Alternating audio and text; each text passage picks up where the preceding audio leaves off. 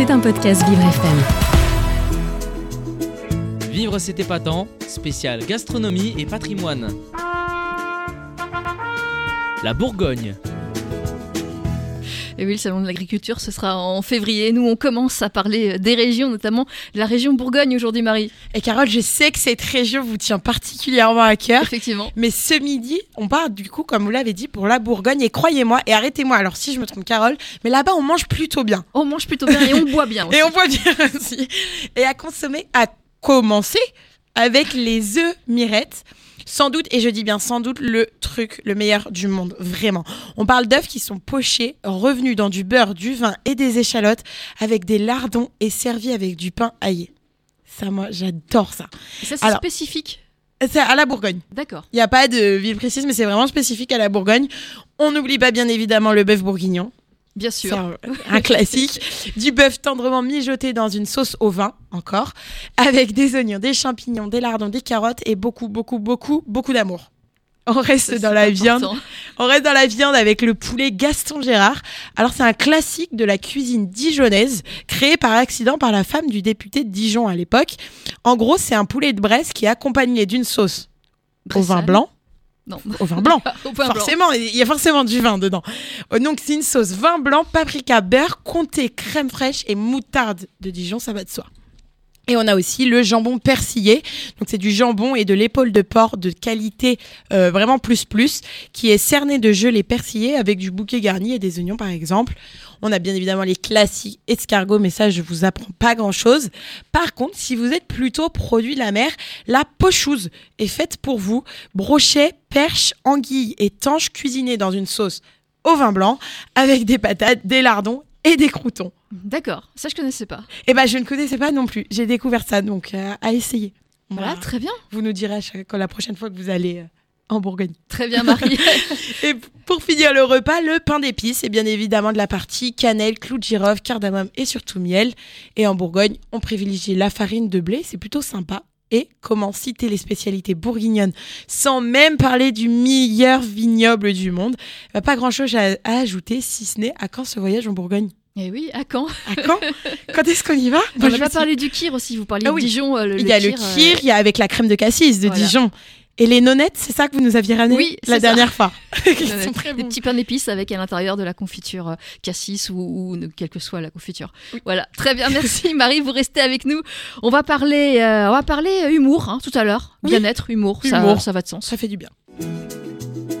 Vivre c'est épatant, spécial gastronomie et patrimoine. La Bourgogne.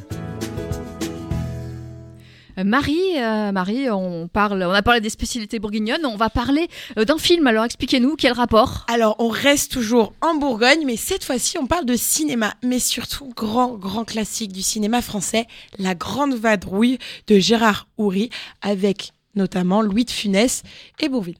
Un film Alors. qui a eu beaucoup de succès. Oui, énormément. Vous saviez, Carole, vous, qu'il avait été tourné dans votre région? Oui, oui, je savais. Oui. je ne savais, bah, j'ai découvert ça.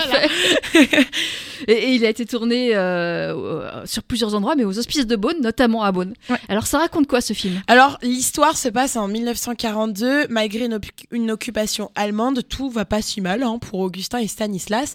Le premier est peintre en bâtiment. Il prend la vie comme elle vient. Et le second est chef tyrannique de l'orchestre de l'Opéra de Paris. Pourtant, leur vie va basculer d'un coup lorsque d'un un- d'un avion touché par la DCA, donc la défense antiaérienne, s'éjectent trois parachutistes anglais. Le premier atterrit dans le bassin des phoques du zoo de Vincennes et doit sa vie au gardien. Le second sur le commandant Tour, là où Augustin est en train de repeindre la façade. Et le troisième sur le toit de l'opéra au moment où Stanislas est en répétition. Alors bien entendu, le sort a choisi nos deux héros pour se trouver par un mauvais hasard sur la route des deux aviateurs. Augustin et Stanislas vont ainsi être vite soupçonnés par l'ennemi de cacher les parachutistes, le point de ralliement de ces derniers étant fixé au bain turc. Le chef d'orchestre et le peintre vont faire connaissance et vont être obligés de tenter de fuir en zone libre afin d'échapper aux foudres de l'occupant. Et pour cela, ils vont trouver la complicité de Ginette, la marionnettiste du guignol des Champs-Élysées, mais cela ne suffira pas à leur éviter une cascade d'aventures plus périlleuses les unes que les autres. Oui, oui, un film très drôle. hein.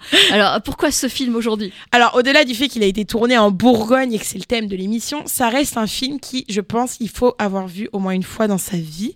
Et pour deux raisons. La première, pour remercier une fois de plus le réalisateur Gérard Houry d'avoir concocté une œuvre aussi drôle qui restera gravée dans toutes les mémoires des petits comme des grands. En vrai, je vais pas énumérer euh, la cascade de gags qui s'abat euh, sur, le spe- euh, sur le spectateur allant de la scène du bain turc au changement de chaussures entre les deux fugitifs, ou encore en passant par celle de la confusion des chambres provo- provoquant pour Stanislas une nuit des plus agitées. En fait, ce film, il est clairement créé pour faire rire de bout en bout sur un sujet qu'on a déjà un peu trop vu et qui peuvent être très lourds. Oui, oui. Et une deuxième raison? Alors bien évidemment, Carole, j'aurais mille et une raisons pour lesquelles je pourrais parler de ce film. Bien tout simplement, euh, la première, la deuxième, donc du snobisme de certaines critiques de cinéma au ton un peu hautain qui n'ont cessé de dénigrer Louis de Funès durant une très grosse partie de sa carrière. C'est simple, hein, il suffisait d'écouter ou de lire la méchanceté, les bêtises débitées lors de certains commentaires radiophoniques nicht ou journalistiques de l'époque pour se rendre compte du décalage qui existait en fait entre cette critique-là et le public qui finalement raffolait des pitreries de, de Louis de Funès. Le pire, c'est que depuis sa mort, certains d'entre eux de la critique louent ses prestations, reconnaissent qu'il s'agissait en fait d'un acteur de génie. Alors bien sûr, hein, euh, tous les films qu'il a tournés n'ont pas été des chefs-d'œuvre, mais Louis de Funès comme Bourville avaient ce pouvoir de faire déplacer le public rien que pour eux, et rares aujourd'hui sont encore capables de le faire.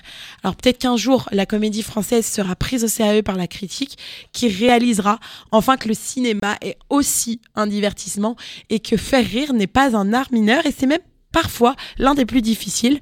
En tout cas, encore un grand merci à Gérard Houry, à Louis de Funès, Bourville et à tous leurs collègues de réussir à nous prendre à leur piège à chaque diffusion de cette grande vadrouille. Oui, un film qui fait du bien. Un film qui fait du bien.